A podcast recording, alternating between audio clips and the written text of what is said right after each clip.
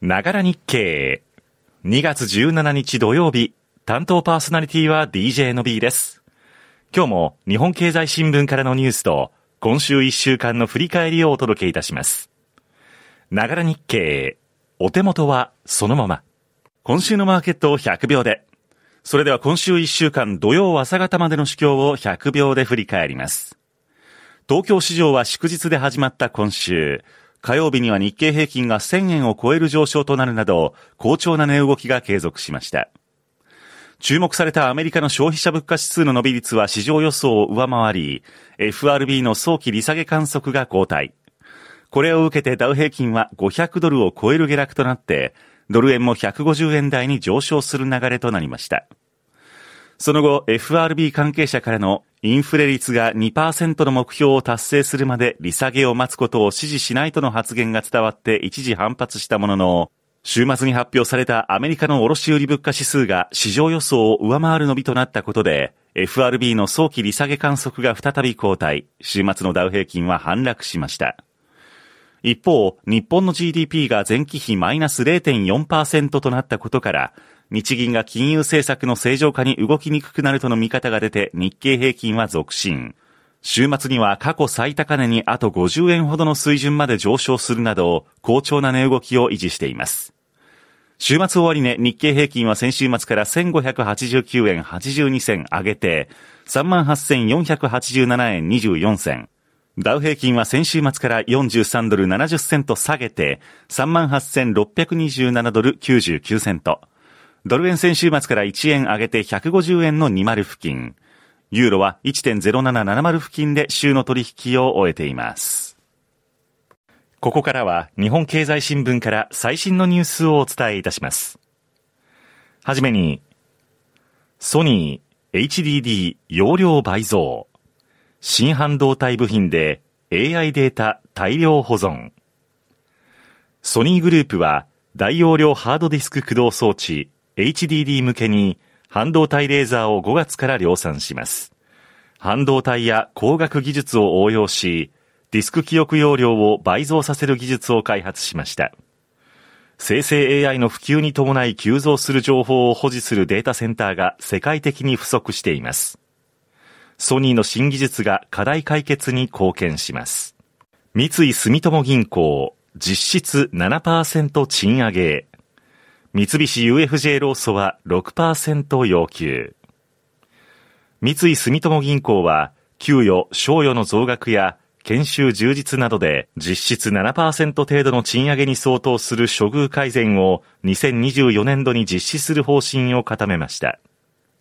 三菱 UFJ 銀行では従業員組合が16日に給与、賞与や昇格、登用で6%超の賃上げを要求する執行部案を決めました。2000年代の再編後最大の賃上げだった23年度に続き、大手校が大幅な処遇改善に踏み切る公算が大きくなりました。ソフトバンクグループ、社債5500億円発行へ、個人向け最大規模。ソフトバンクグループが3月15日に5500億円規模の個人向け普通社債を発行します。発行額はソフトバンクグループの個人向け社債としては過去最大規模になります。ソフトバンクグループが2月16日に関東財務局に提出した訂正発行登録書で明らかになりました。今回発行するのは円建ての無担保社債で、調達する資金は揮発債の償還に充てる予定です。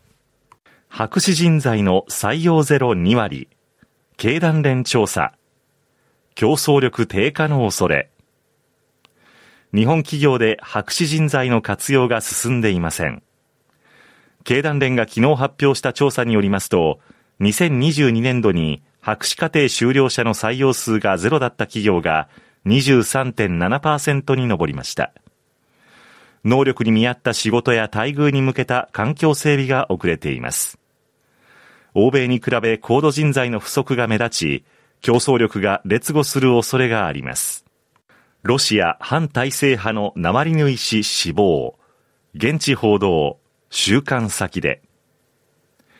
ロシアの反体制派指導者、アレクセイ・ナワリヌイ氏が昨日、収監先の刑務所で死去したとロシア当局が発表しました。強権的なプーチン体制が続くロシアで民主化を唱える反政権デモを率い、近年はロシアの獄中からウクライナ侵攻への批判やプーチン政権の不正を訴えていました。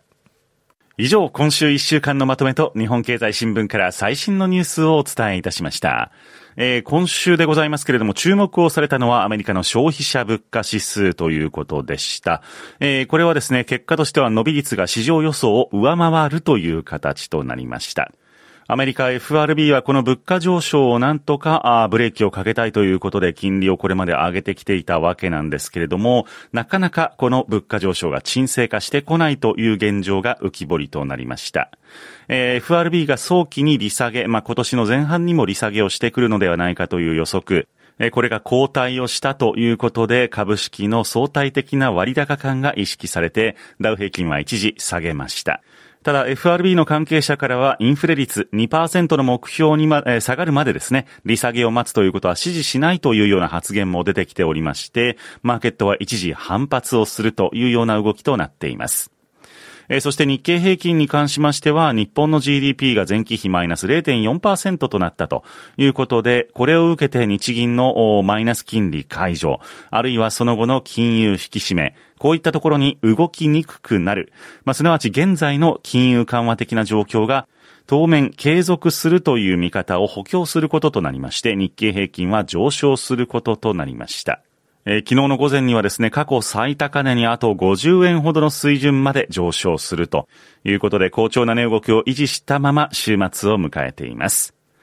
今日お伝えしたニュースより詳しく知りたいという方はタイトルの横にあります日経のロゴをクリックしていただけますと日経電子版の記事に飛ぶことができます。ぜひご活用ください。そしてながら日経では X の公式アカウントを運用しております。制作の舞台裏やパーソナリティの横顔、そして最新のニュースなど、えー、様々な側面からながら日経を楽しんでいただけるように情報をお伝えしております。こちらのチャプターのリンクを辿っていただきまして、ぜひいいフォローをお願いいたします。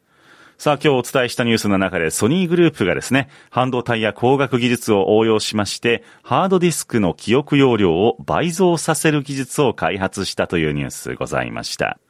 これをですね、実際に生産するのはシーゲートテクノロジーというアメリカの会社なんですけれども、ソニーの半導体事業会社であるソニーセミコンダクターソリューションズという会社が、シーゲートと共に大容量技術を開発をしたということなんですね。で、実際にシーゲートが今年の春から大容量ハードディスクドライブの、えー、量産を始めまして、ソニーはその基幹部品となる半導体レーザーを納入する見込みとなっています。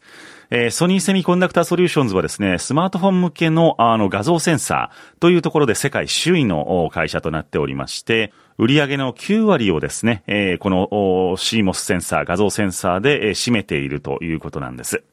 で、この今回開発されました半導体レーザーを中期的に育てまして、画像センサーに次ぐ収益源としたいという目論みがあるようです。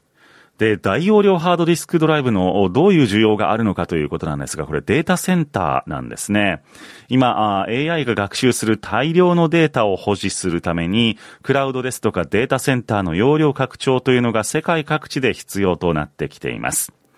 世界のデータ生成量は2025年には2022年と比べておよそ倍になるというふうに推定されておりまして、一方でデータセンターというのは大量の電気であるとか広大な敷地が必要なので、すぐに新設をするということはなかなか難しいんですね。まあそういったところからも、より少ない面積、体積でですね、より多くのデータを扱える。そしてかつ省電力である、この技術というのが注目をされています。ながら日経明日は萩原ほなみさんへと続いてまいります。また明日朝8時、あなたのながら時間にお耳にかかります。本日のお相手、DJ の B でした。良い週末をお過ごしください。